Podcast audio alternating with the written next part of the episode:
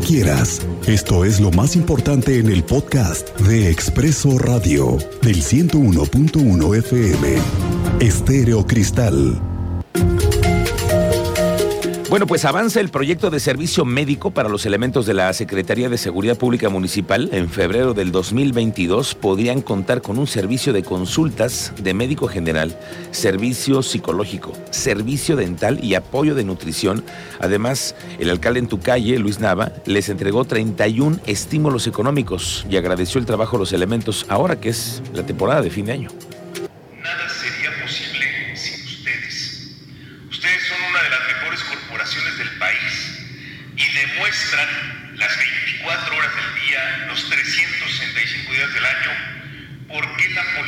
Debe ser vista como una de las labores más nobles y humanas que existen. Desde marzo pasado, fecha en la que se registró el primer caso de COVID-19 en Querétaro, se realizan en promedio 13 pruebas de laboratorio al día para detectar esta enfermedad. Datos oficiales de la Secretaría de Salud de Querétaro indican que de marzo del 2020 al 20 de diciembre del 2021 se han realizado 224 mil pruebas de laboratorio para detectar el tema de virus SARS-CoV-2. En Querétaro, el primer caso de la enfermedad COVID-19 se dio a conocer que fue el 11 de marzo del año anterior, es decir, hace poco más de 21 meses. La Secretaría de Servicios Públicos en el municipio de Querétaro, Alejandra Aro, aseguró que su dependencia no ha sido víctima de robo de alcantarillas o ha sufrido afectaciones por el delito que se ha, y lo hemos reportado además recientemente, dijo que han sostenido reuniones con otras dependencias municipales y las principales afectaciones se han presentado en empresas privadas o en proyectos de la Secretaría de Obras Públicas.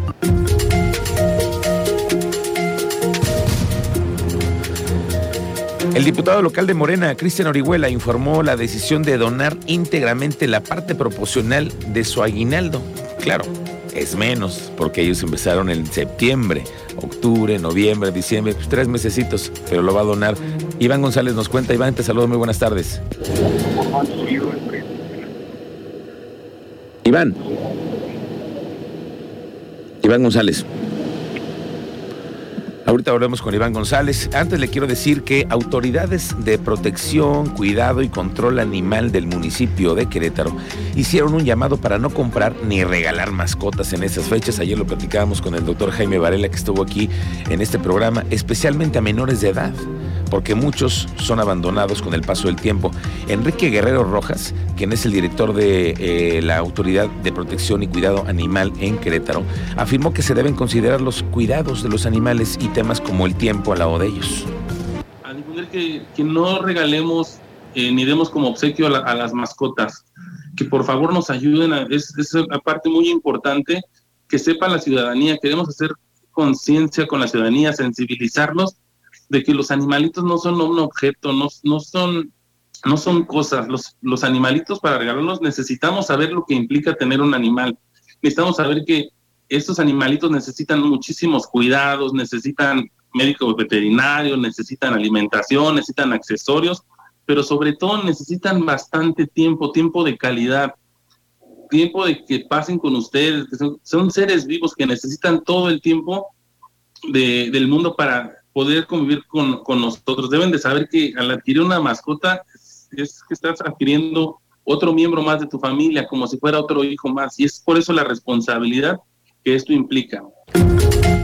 Una gran responsabilidad, definitivamente, el tema de las mascotas. El teniente Mérida nos cuenta, Mérida, muy buenas tardes. Muy buenas tardes, Miguel Ángel. Para informarte que tenemos esclarecido otro homicidio en Tequisquiapan y se cuenta ya con un detenido. Estos hechos habrían ocurrido por una riña el 5 de diciembre. La Fiscalía del Estado informó que se encuentra detenido un imputado de homicidio ocurrido en el municipio de Tequisquiapan el pasado 5 de diciembre. Con el inicio de la carpeta de investigación, se pudo establecer que los hechos derivaron después de que vecinos de la comunidad de Bordo Blanco tuvieran una discusión al encontrarse conviviendo en la vía pública.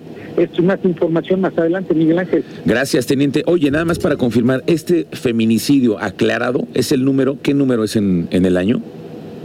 No, este es un homicidio y tenemos nueve, eh, nueve feminicidios ya esclarecidos, lo ha informado la Fiscalía, que están esclarecidos al 100% nueve feminicidios en el estado de Querétaro. Ok, y que fueron catalogados como tal.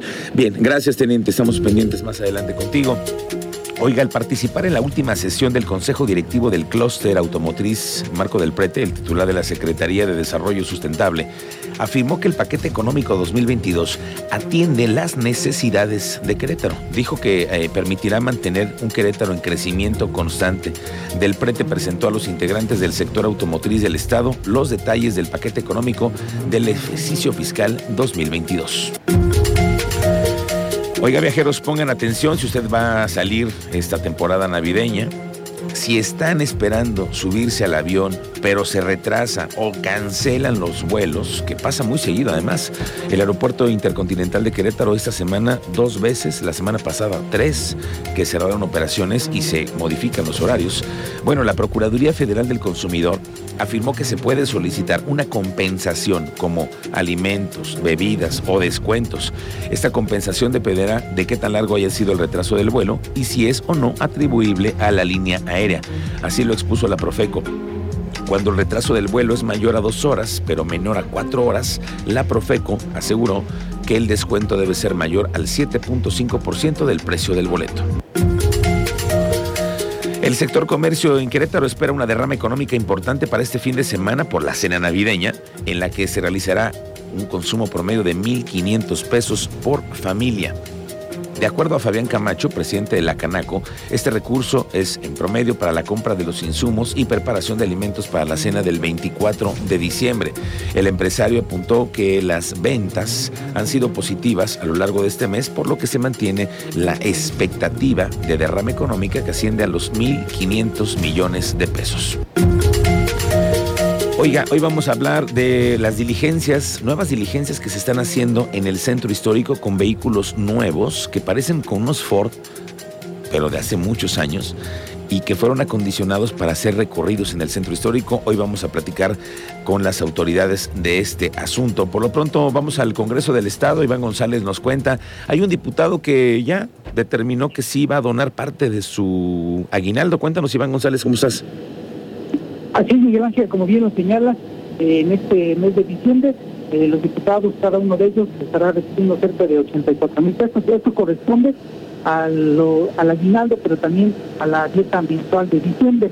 Son eh, cerca de 28 mil pesos, en este caso por aguinaldo, y también 56 mil pesos por la dieta mensual. Y como lo mencionabas, el diputado Morena Cristian Orihuela señaló que este recurso total de los 84 mil pesos será donado para algunas actividades que se llevarán en los municipios de Tequisquiapan y San Juan de Río, como posadas, regalos, aguinaldos y también en algunos apoyos oftalmológicos para algunas personas que se han acercado a su oficina de. Y bueno, destacar también que el Congreso de Estado estaría destinando dos millones y mil pesos para cumplir con el pago de aguinaldo de la última dieta del mes de diciembre por cada uno de los cinco diputados, Miguel Ángel.